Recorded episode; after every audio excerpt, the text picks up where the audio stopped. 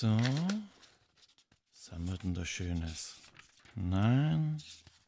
Nein. Nein. Hm.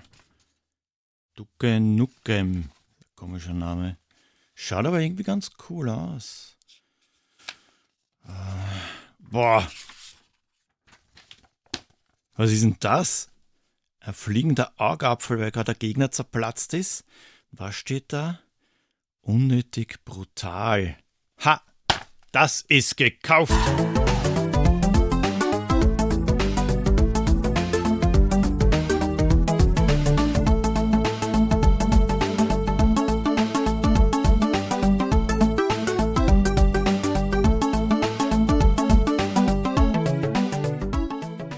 Grüß euch die Madeln, servus die Burm zur Episode 106 von Pixelbeschallung, dem Retro-Gaming-Podcast, der geschmackloser als ein pürierter Priester ist. Diesmal mit einem für mich besonderen Spiel, nämlich Rise of the Triad Dark War. Rise of the Triad ist rechtzeitig zum Weihnachtsgeschäft, nämlich am 21. Dezember 1994 erschienen lag also unter mit Darmschlingen und Augäpfeln geschmückten Weihnachtsbäumen. Entwickelt und gepublished von Apogee. Apogee ist übrigens das englische Wort für Apogeum. Ja, jetzt wisst ihr, warum Apogee Apogee heißt. Weil, was das Apogeum ist, das weiß ja jeder, oder? Okay, ich erklär's euch. Stellt euch einen Himmelskörper vor, der in elliptischen Bahnen um die Erde kreist. Während der Off-Lok herumkreist, passiert er zwei Punkte. Einen, der der Erde am nähersten ist, und einen Punkt, bei dem er am weitesten weg ist. Der erdnäherste Punkt heißt Perigeum und der entfernteste Punkt Apogeum. Ja, so, Bildungsauftrag erfüllt. Wie wir ja wissen, ist aus Apogee 3D Realms hervorgegangen. Zuerst war es nur eine Abteilung von Apogee für Ego-Shooter, aber später sind sie dann nur noch unter dem Namen in Erscheinung getreten. Und weil sie damals nach dem Publishen von Wolfenstein Bock gehabt haben, da haben sie selbst einen Ego-Shooter erschaffen. Exklusiv für PC. Die Story.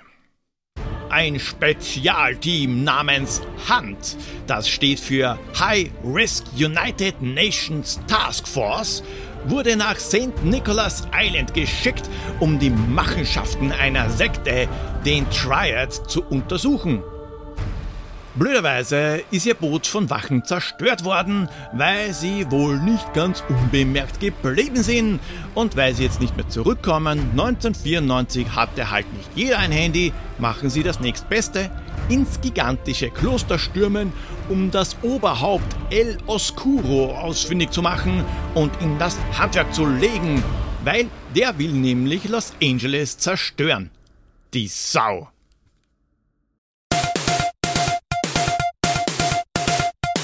Aber erst der Newsflash. Wir schreiben den Dezember 1994.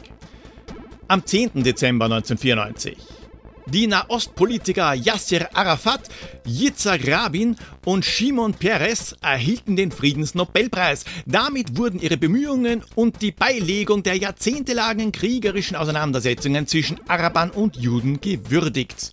Und am 26. Dezember in Frankreich stürmte die Elitetruppe Groupe de Intervention de la Gendarmerie Nationale in Marseille ein Flugzeug, das algerische Terroristen der islamischen bewaffneten Gruppe Groupe Islamique Armée gekapert hatten. Dabei hat es sich um eine in Algier begonnene Entführung des Air France-Fluges 8969 gehandelt. In Marseille kamen bei der Erstürmung die vier Luftpiraten ums Leben. Sie hatten zuvor drei der 170 Passagiere umgebracht. Die Spezialeinheit konnte die Crew und alle anderen Passagiere befreien.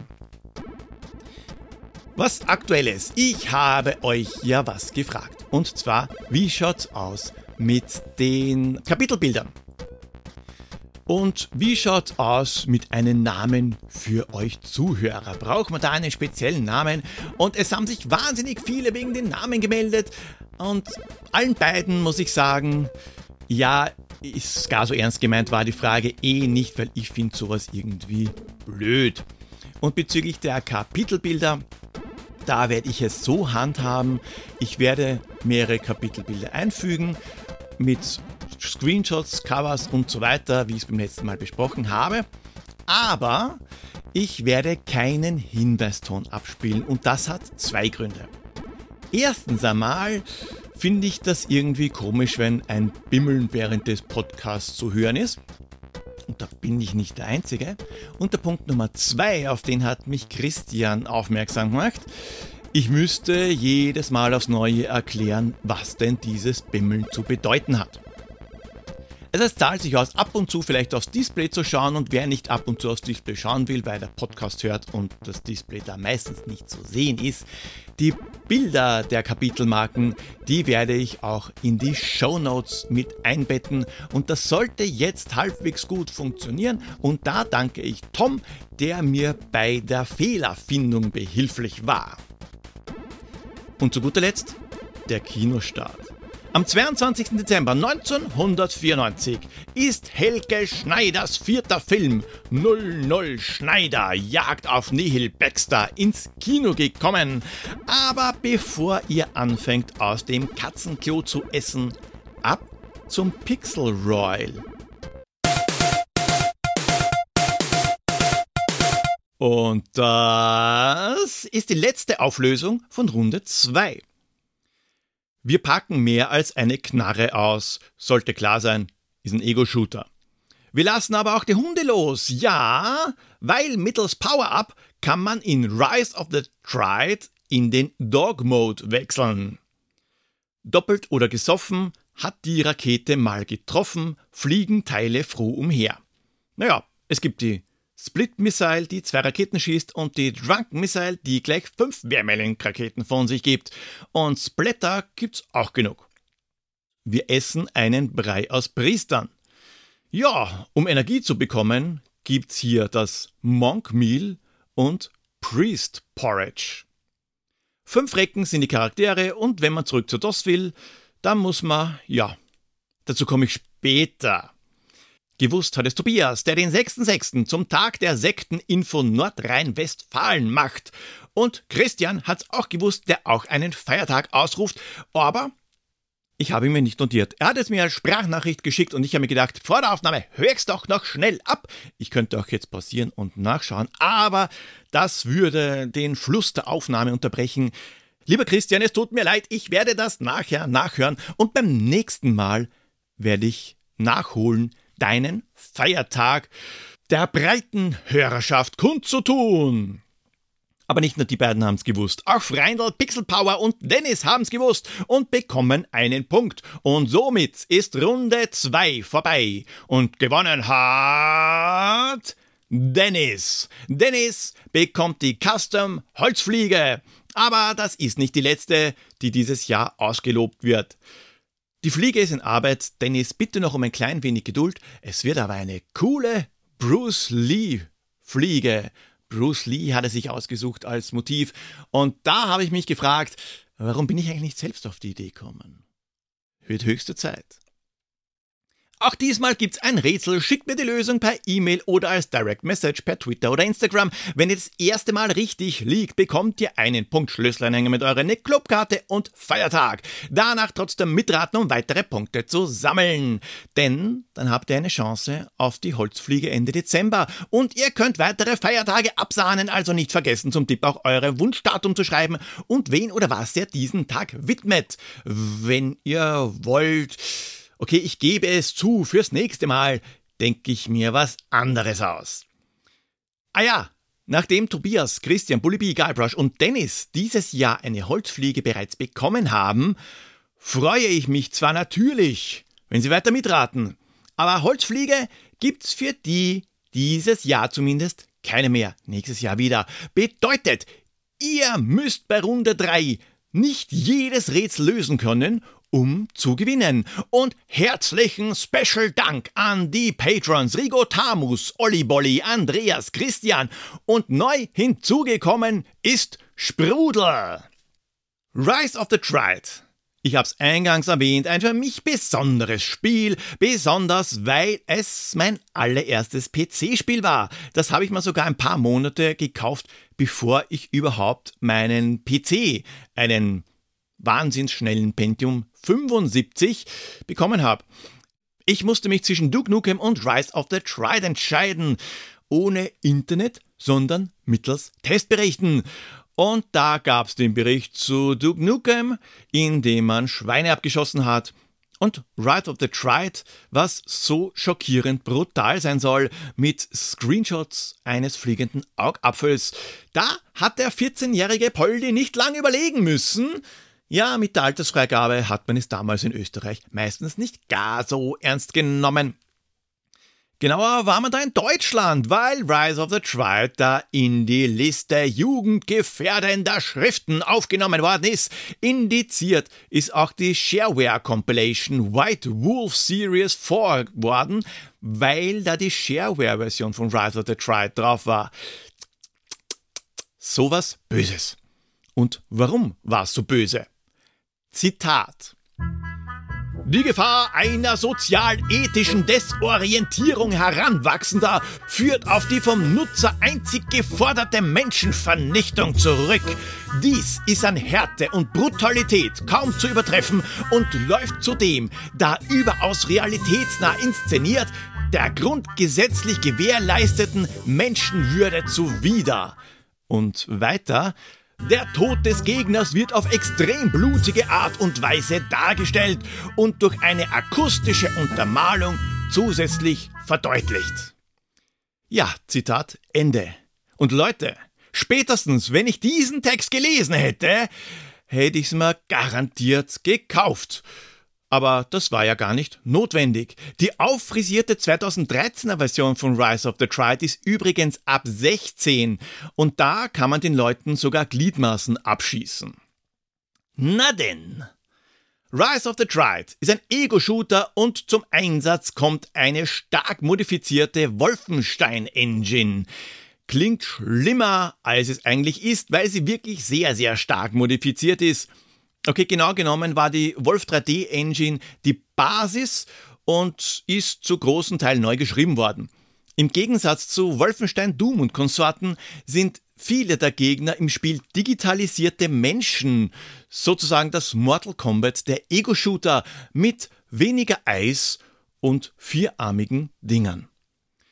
Und das ist nicht das Einzige, was hier anders ist. Okay okay, dass die unterschiedlichen Schwierigkeitsgrade mehr oder weniger witzige Namen haben wie I am a Chew Toy, Will of Iron, Knees of Jello und so weiter. Es ist jetzt kein Mörder-Novum. Aber dass man zwischen fünf Charakteren wählen kann, war damals bei einem Ego-Shooter nicht so selbstverständlich. Vor allem waren auch zwei weibliche Charaktere dabei. Das kannte ich nur von Zero Tolerance, das wir in Episode 9 schon besprochen haben. Ja, Episode 9, oh Gott, war die Folgen damals ziemlich. Naja, man entwickelt sich ja weiter. Mehr oder weniger. Okay, und bei Corporation hat das auch gegeben, aber das würde ich jetzt nicht als Ego-Shooter kategorisieren. Und die verschiedenen Leute, die haben sogar unterschiedliche Eigenschaften. In der Praxis war es relativ wurscht, aber sie waren trotzdem bemerkbar. Da haben wir mal Pterodino Cassett, das blonde Abziehbild von einem amerikanischen Soldaten. Der kann wirklich alles. Durchschnittlich. Ty Barrett, die Assassine mit orangem Haar, ist ein klein wenig schneller, aber ansonsten auch eher Durchschnitt. Doug Wendt. Wendt the Tank. Mr. Bürstenschnitt. Der kann viel einstecken, hat aber die Zielgenauigkeit von einem besoffenen Stehpinkler und er ist langsam. Lorelei, Lorelei, war. Lorelei Nye ist da das genaue Gegenteil.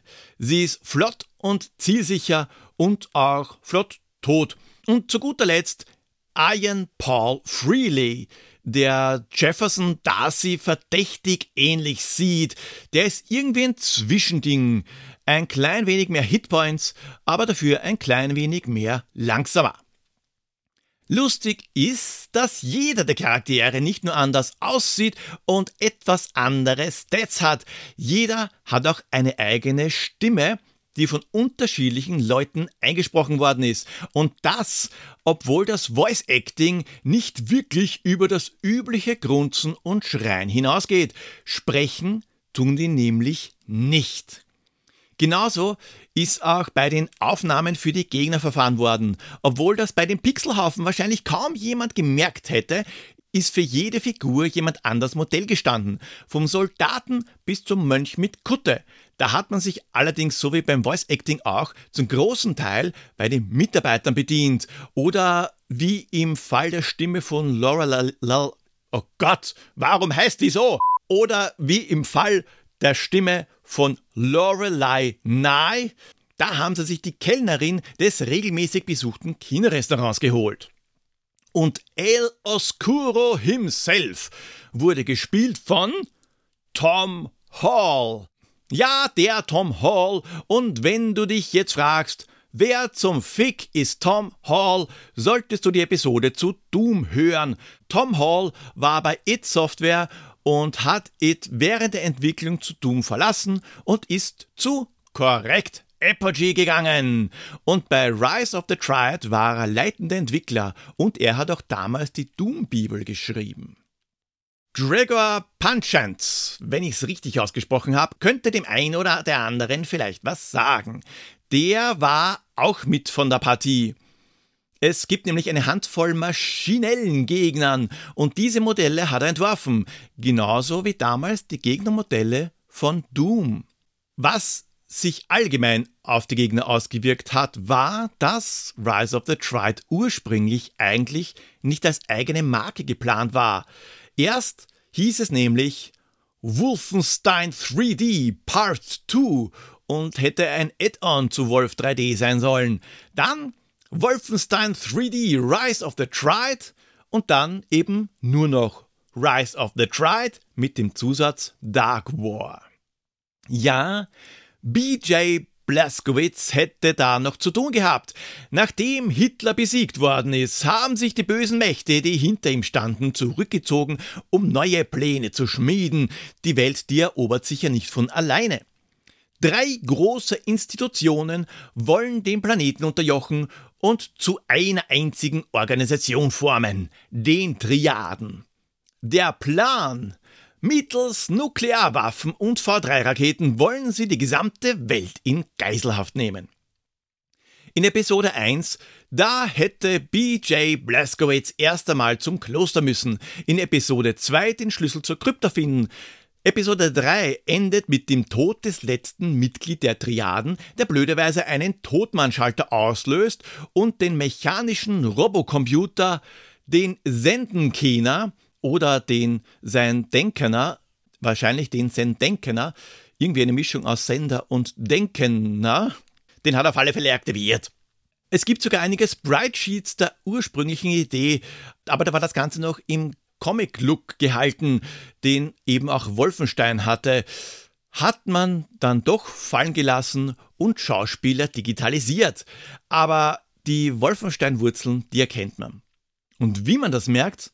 Naja, bis zu einem gewissen Punkt im Spiel hat man es nur mit Soldaten zu tun. Mit grauen Soldaten, mit den grünen Lightning Guard Soldaten, grüne Soldaten mit Bart und Maschinenpistolen, die Wachen der Strike Force in beige, Overpatrols in Nazi-Schwarz und Triad Enforcer im Wehrmachtsoutfit.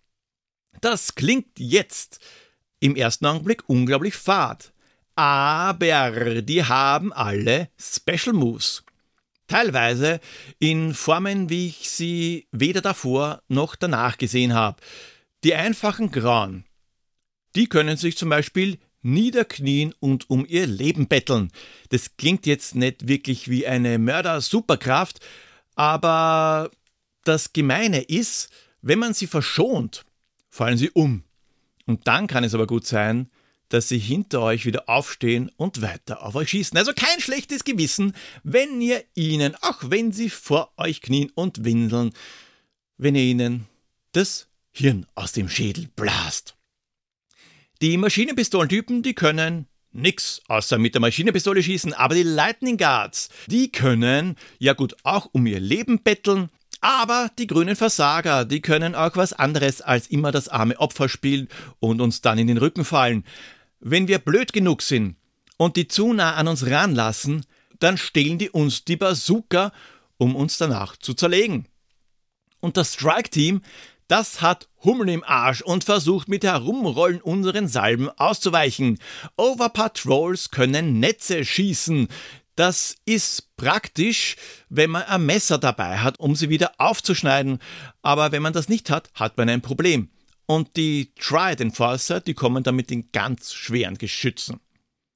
In Episode 3, da kommen dann zwei Roboter dazu, wobei einer, der Ballistikkraft, auch noch unzerstörbar ist.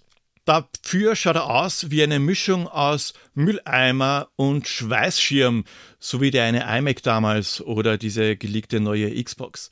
Und in Episode 5, da gibt's dann Bud Spencer und Terence Hill Versionen von Mönchen. Schlanke, die Feuerbälle schießen und Beleibte, die uns das Leben aussaugen. Nicht, weil sie uns beißen oder uns am Ventil nuckeln, auch nicht wie bei Baba Hotep über unser Arschloch. Nein, wenn sie nah genug sind, können wir das berührungslos. Und zäh sind die Typen auch noch. Das Problem bei den Outfits in verspielten Erdtönen ist, dass sich dadurch das Spiel schwieriger lesen lässt. Vergleich mal das einmal mit Doom da sehen die Gegner nicht zufällig aus, wie sie aussehen. Da weiß man schon, welcher Gegner da auf uns zukommt, obwohl er erst drei Pixel groß ist. Bei Rise of the Triad ist das schwer bis gar nicht möglich. Auch weil weit entfernte Gegner gerne mit dem Hintergrund verschmelzen, weil sie ähnlich dunkel sind. Und wenn wir schon bei der Gegnerparade sind, lasst uns kurz über die Bosse reden. General John Darien, ein Pyrotechnik-Experte, schaut aus wie ein Basketballspieler in Uniform mit Bazooka und hat immer aufmunternde Worte für uns wie They bury you in a lunchbox. Sebastian Doyle Christ, der Stephen Hawking im Captain Kirk Gedenkstuhl, bequem und mit Tellerraketenwerfer, Nasty Metallic Enforcer, kurz Enemy. Ein Arschloch von einem Endgegner mit schweren Attacken. Wenn R2D2 und Darth Vader ein Kind hätten, dann würd's garantiert so ausschauen. Und zu guter Letzt El Oscuro himself, der Gegner, an dem mangels Internet unzählige Spieler verzweifelt sind. Jedes Mal, wenn er angegriffen wird, wirft er die Geschosse in magischer Form zurück und was macht man da? Ja, nicht angreifen. Und irgendwann einmal hat er dann keinen Bock mehr und haut ab. Dann ist das Spiel aber noch nicht aus, weil da muss man hinterher. Und dort trifft man dann auf seine wirkliche Form, die El Oscuro Schlangenform. Und da ist er nur verwundbar, wenn er über Feuergruben steht. Also bei den Endgegnern viel Spaß ohne Cheats. Und wenn das nicht schon genug wäre, gibt's Fallen. Da kommen schon einmal Sperrbündel, Selbstschussanlagen oder Flammenwerfer aus dem Boden oder rotierende Klingen. Alles ziemlich lebensbeendend und praktischerweise laufen auch die Gegner da rein. Noch schneller geht's mit Wänden, die sich bewegen, die machen nämlich alles nieder, was sich ihnen in den Weg stellt. Soweit, so gut. Nur blöderweise ist nicht alles so fein. Bei den Waffen da hätte man schon ein bisschen kreativer sein können und die, und die Entscheidung mit den Waffenslots. Äh, ja. Es gibt nämlich vier Waffenslots und da ist schon vorbelegt, was reinkommt. Slot 1 und 2 nehmen die Pistolen ein. Also Slot 1 ist eine Pistole, Slot 2, da schießt man mit zwei Pistolen beidhändig herum, sofern man die zweite eingesammelt hat. Und Nummer 3 ist das Maschinengewehr. Das Maschinengewehr macht, sobald man es hat, die Pistolen obsolet. Es gibt einfach keinen Grund mehr, die Dinger zu benutzen, weil Munition hat man für Projektilwaffen nämlich unendlich. Man kann also wild mit seiner Penisverlängerung herumschießen, ohne dass die Munition ausgeht und nachladen muss man auch nie. Und der vierte Slot, der ist dann für die Spezialwaffe reserviert.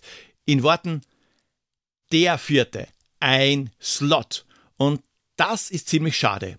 Erstens einmal, Erstens einmal ist überhaupt schade, dass es keine Shotgun gibt. Und zweitens, dass man eben nur eine einzige Spezialwaffe tragen kann. Habe ich eine Flame Wall, die, wenn das Geschoss am Boden aufschlägt, eine tödliche Feuerwand wird, die sich ihren Weg in Windeseile weiter nach vor bahnt und alles brutzelt, was sich in den Weg stellt, wird die Waffe getauscht, wenn man eine andere aufsammelt. Wie meine Lieblingswaffe, die Drunk Missile, die, wie schon gesagt, fünf Wärmelink-Raketen auf einmal feuert. Acht Spezialwaffen gibt's insgesamt, sechs Raketenwerfer und zwei magische Waffen. Den Dark Staff, der mit seinen Kugeln extremen Schaden verteilen kann, und den Excalibet. Der kann verwendet werden, um die Scheiße aus den Gegnern zu prügeln oder um per Excaliblast eine Batterie Killer Baseballbälle zu verteilen. Der Excalibet ist nämlich ein magischer Baseballschläger, was die Sache mit Lucille im Rätsel von letzter Folge aufklärt. Lucille, Walking Dead, Walking Dead nicht gesehen? Dann versteht ihr das leider nicht. Und genauso schräg wie mit dem Baseballschläger geht's mit dem Power-Ups weiter. Im Mercury Mode kann man fliegen und der God Mode ist ein echter God Mode. Kein Ich hab nur goldene Augen und bin unverwundbar Cheat God Mode einen Meter größer und eine Hand als Waffe, die Heatseeker Energiebälle verschießt, die alles pulverisieren, untermalt von einem Gottesgenen. Also man läuft umeinander und gähnt. Mal so nachgemacht und ohne Scheiß, es hört sich wirklich so an. Einen Meter kleiner geht's aber auch. Wenn Gott verkehrt gelesen wird, was haben wir dann da? Dog, den Dog Mode. Und der verwandelt uns für kurze Zeit in einen Hund. Korrekt. Wir haben da ein Spiel, bei dem wir als Power-Up als alles zerfleischender Hund herumlaufen. Statt Waffe ist nur noch die Schnauze sichtbar, mit der genüsslich Teile aus Gegnern herausgebissen werden können. Der Bark Blast, ein ohrenbetäubendes, aufgeladenes Jaulen, lässt die bösen Buben überhaupt zerplatzen sowie eben auch Raketen. Und apropos Raketen, zwei Sachen. Erstens einmal, bei denen hat man leider nicht unendlich Munition. Und zweitens, trifft die Rakete den Gegner, wie gesagt, er zerplatzt. Und zerplatzen heißt übrigens echt zerplatzen. Nicht so wie bei Doom, dass sie in einen Knochen Fleischmatsch in sich zusammenfallen, sondern die zerplatzen wie eine Feuerwerksrakete. So viel Splatter, dass es einfach eine Freude ist. Ab und zu fliegen euch dann noch lustig die fleischigen Überreste des Schädels entgegen oder ein Augapfel oder ein abgetrennter Arm. Und wenn das nicht schon ein Spaß für die ganze Familie wäre, Fleischfetzen und Eingeweide in die Gegend zu verteilen, zerplatzen manche besonders schön, was mit einem Ludicrous Gips quittiert wird.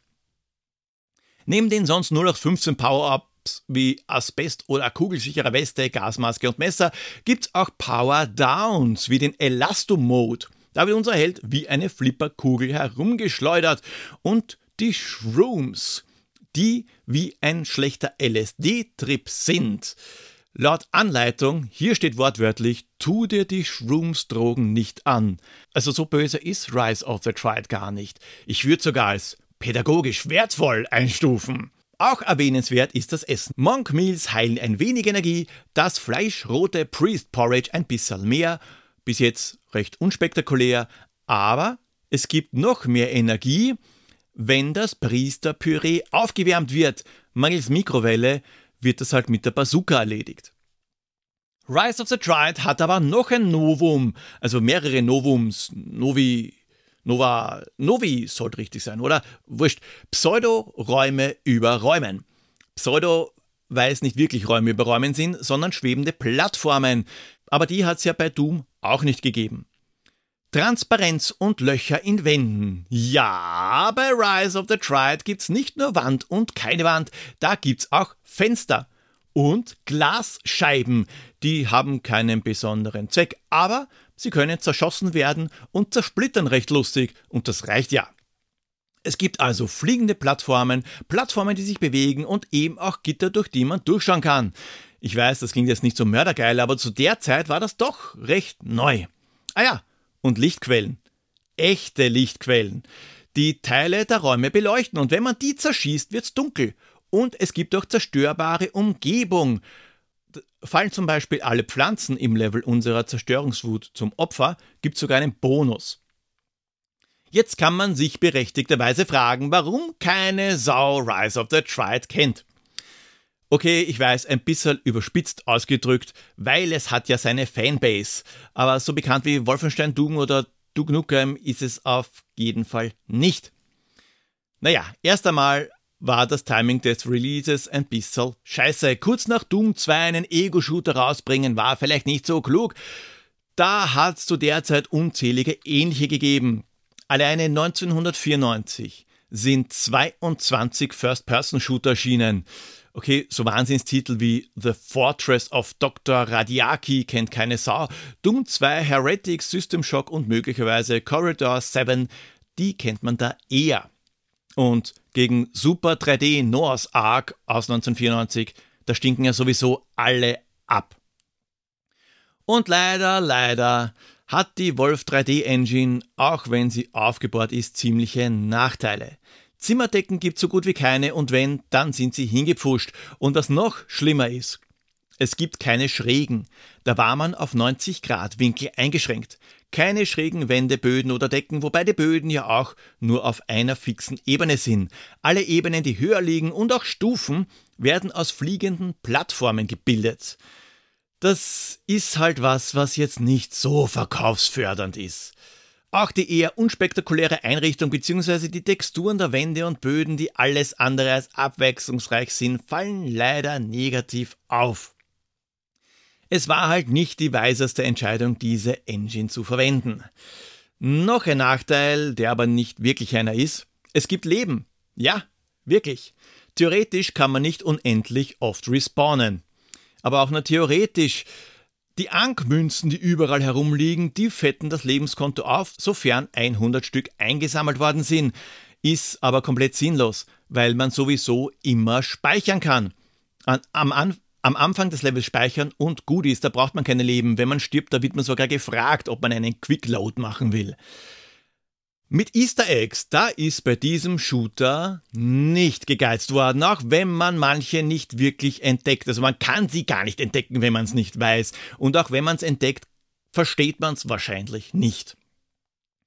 Zum einen ändert sich der Ladebildschirm ab und zu. Normalerweise ist da unsere tollkühne Crew ohne Balu zu sehen. Zu Weihnachten hat Blondie eine Weihnachtsmannmütze auf und es spielt Weihnachtsmusik. Zu Halloween trägt Lorelei jetzt habe ich es beim ersten Mal geschafft, einen Hexenhut.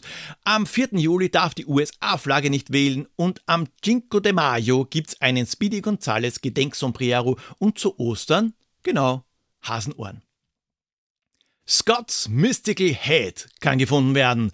Das ist der Kopf von Scott Miller, der damals Chef von Apogee war. Der bringt eingesammelt 2.764.331 Punkte.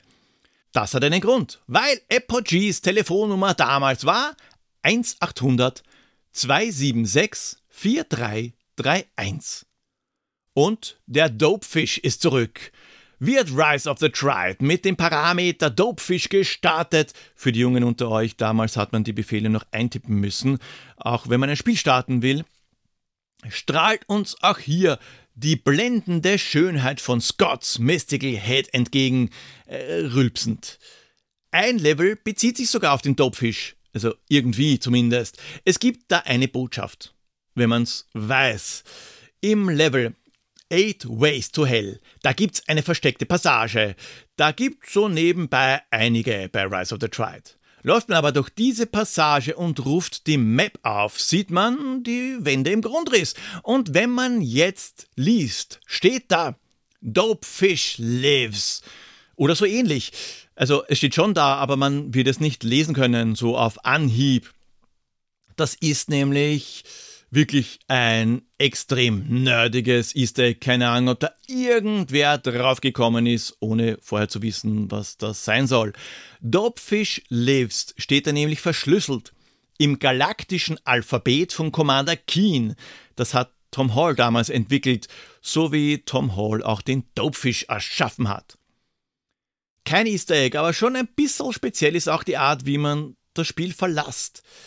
Wenn man zurück zu DOS möchte, kommt eine Sicherheitsabfrage, ob man das auch wirklich will, aber kein fades, bist du dir auch sicher, sondern man muss bestätigen, wie man denn aus dem Leben scheiden will. Zum Beispiel, indem man mit dem Auto über eine Klippe fährt, den Stecker vom lebensanhaltenden Maschine zieht, sich vom Exekutionskommando exekutieren lässt oder den elektrischen Stuhl aktiviert.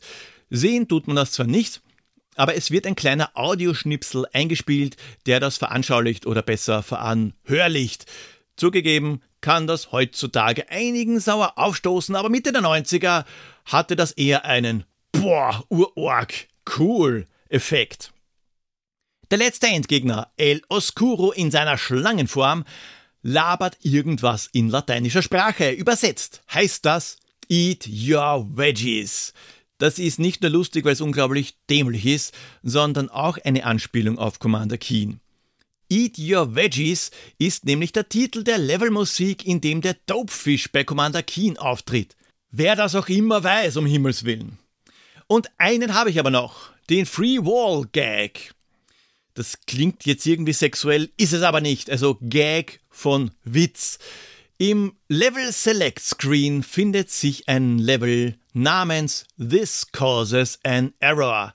Und da ist der Name Programm, weil das Level besteht aus einer Säule, die sich unaufhörlich Richtung Levelrand bewegt. Wenn die das macht, gibt es normalerweise eine Fehlermeldung. Die wird aber mit einer handgezeichneten I'm Free Zeichnung kaschiert. Gezeichnet ist auch Pierre, nämlich vom Leben, der uns jetzt das erste Rätsel für diese Runde liefert. Bonjour, bonjour! Neue Runde, neues Glück. Starten wir mal nicht allzu schwer. Wir spielen gern von früh bis spät auf dem tragbaren Gerät. Trotz eingeschränkter Farbpalette sind Spiele drauf schon ganz schön nette. Ich sag es euch, es ist ganz schön, ist nicht nur am Display grün, vier Recken kämpfen gegen Schurken, doch nicht zugleich die Vierkampfgurken. Ist einer weg, ist das Bestreben, mit den anderen zu überleben. Verliert man einen, ist man nicht tot, sondern im Knast in großer Not. Ist man verletzt und nicht mehr heiter, hilft ganz oft das Fast Food weiter. Stages gibt es gar nicht viele, aber dafür zwei Minispiele und eines noch in großer Eil. Es geht hier um den ersten Teil. So, so gezeichnet vom Leben bin ich übrigens auch wieder nicht. Du bist ja nicht der Ururenkel von Frankenstein. Au revoir. Ja, danke, Pierre, auch wenn Frankenstein ja nicht das Monster war, aber wurscht. Wie ist es mit Rise of the Triad weitergegangen? Machen wir mal eine Zusammenfassung. Erst war nämlich Rise of the Triad The Hunt Begins da.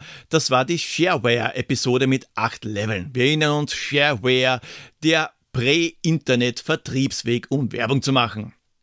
Lustigerweise kann man die Shareware-Levels im eigentlichen Spiel nur über einen Umweg über Setup-Programm spielen. Dann Rise of the Triad Dark War, über das haben wir jetzt schon lang genug geredet. Extreme Rise of the Triad war ein offizielles Add-on mit 42 neuen Levels und mehreren Level-Editoren. 1995 rausgekommen und ab September 2000 kostenlos offiziell zur Verfügung gestellt. 2013 ist ein Remake auf den Markt gekommen, moderne Engine, moderne Grafik, mehr oder weniger. Auch wenn man den Gegnern lustig Teile wegschießen kann, bin ich damit irgendwie nicht warm geworden. Aber der Soundtrack, unter anderem Instrumentalversionen des MIDI-Gedudels, der Soundtrack, der ist wirklich super. Und vor kurzem kam Rise of the Triad Ludicrous Edition raus. Rise of the Triad macht vieles anders. Ob das jetzt gut oder schlecht ist, muss jeder für sich entscheiden. Wobei einiges klar positiv ist, die zerstörbare Umgebung, die Möglichkeit nach oben und unten zu schauen, die Lichter und vor allem die ziemlich kuriosen Power-Ups machen Rise of the Triad zu einem Teil der Videogeschichte, der, finde ich, zu Unrecht in der Masse untergangen ist, auch wenn er an ein Doom aufgrund der technischen Unzulänglichkeiten nicht rankommt. Damals habe ich Rise of the Triad wirklich oft gespielt. War ja auch, wie gesagt, mein erstes eigenes PC-Spiel. Aber wirklich weit bin ich ohne Cheat nicht gekommen. Den General Darien, den habe ich sicher schon gesehen, aber ohne Cheat garantiert nicht geschafft. Die übrigen Endgegner, die habe ich nicht einmal zu Gesicht bekommen. Heute spielt sich Rise of the Triad immer noch recht gut, wenn man mit den technischen Einschränkungen zurechtkommt. Die Hüpfpassagen haben mich ab und zu genervt, so wie auch Schalter suchen und dann suchen, was hat der Schalter denn ausgelöst, aber so geht es mir eigentlich bei jedem Ego-Shooter. Auch ohne Cheat hat mir das Spielen wirklich Spaß gemacht. Nachdem der Quellcode 2002 veröffentlicht worden ist, auch das offiziell, ist es kein Problem, das Spiel heute zu spielen auf allen möglichen Plattformen am PC, egal ob Windows, Mac oder Linux. Empfehlen kann ich aber die schon angesprochene Ludicrous Edition von Apogee bzw. Night Dive Studios, die ja schon einige andere Spiele neu rausgebracht haben. Die beinhaltet Rise of the Triad, The Hunt Begins, das Hauptspiel Dark War, Extreme Rise of the Triad und ein Fan-made The Doom Port von Rise of the Triad, eine neue Episode und ein neuer Level-Editor und das Ganze ohne die Grafik zu sehr zu verändern. Night Studio Style eben. Haufenweise Optionen sind dazukommen, also wirklich haufenweise. Da braucht man schon Stunden, um sich durchzuklicken, weil man so gut wie alles verstellen kann. Schon alleine von der Musik gibt es mehrere Versionen, inklusive den 2013er Soundtrack.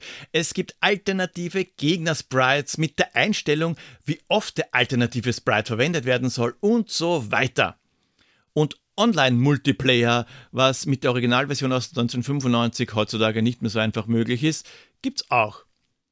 Eine Empfehlung kann ich aber sicherheitshalber trotzdem nicht aussprechen, nicht weil die Ludicrous Edition noch keine Altersfreigabe hat und ich mich vor der BPJM anscheiße. Nein, Indizierung my ass, das gibt's bei uns hier in Österreich nicht.